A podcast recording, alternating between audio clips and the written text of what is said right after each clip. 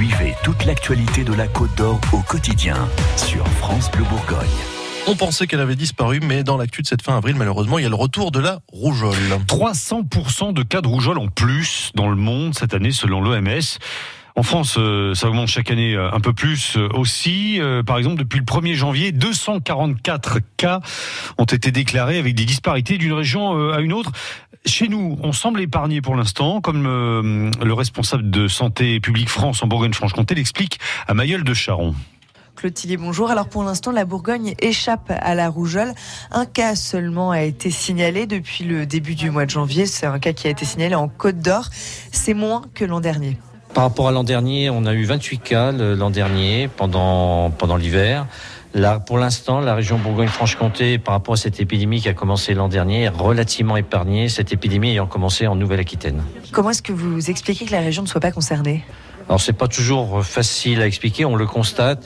Première explication à laquelle on peut penser, c'est que l'épidémie ayant démarré en Nouvelle-Aquitaine, d'autres régions été progressivement touchées par proximité, puisque c'est euh, une maladie qui se transmet de personne à personne. Et la Bourgogne-Franche-Comté, par rapport à la Nouvelle-Aquitaine, c'est pas un chemin direct, donc euh, peut-être qu'elle va arriver chez nous, mais plus tardivement par rapport à d'autres régions.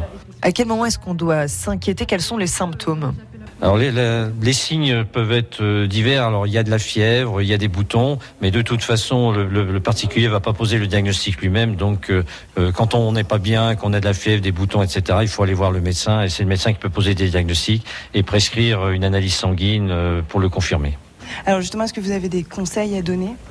Euh, ben, le, premier conseil euh, que, l'on peut donner, c'est de se faire vacciner, puisqu'on a un vaccin qui est euh, efficace, qui pose aucun problème et qui permet effectivement d'éviter à la fois les pathologies graves qui peuvent apparaître comme des encéphalopathies et également les décès qui peuvent se produire, puisque la vaccination a été rendue obligatoire parce que effectivement la rougeole peut provoquer des décès. Alors le message à faire passer, c'est celui de, de, la ministre euh, il faut se faire vacciner parce que c'est quelque chose qui protège énormément la population, même si on a tendance à l'oublier parce que grâce au vaccin, il y a plein de maladies qui ont pratiquement disparu dans ce péri. Je rappelle par exemple que pour une autre maladie qui est la diphtérie, euh, il y avait 46 000 cas de diphtérie en France en 1946 et maintenant on en a un ou deux par an. Voilà, je rajoute qu'un pôle de santé publique a été créé il y a une semaine hein, pour permettre euh, au CHU de Dijon, de Besançon, aux universités de Bourgogne et Franche-Comté ainsi qu'à l'ARS et la région de mieux travailler ensemble.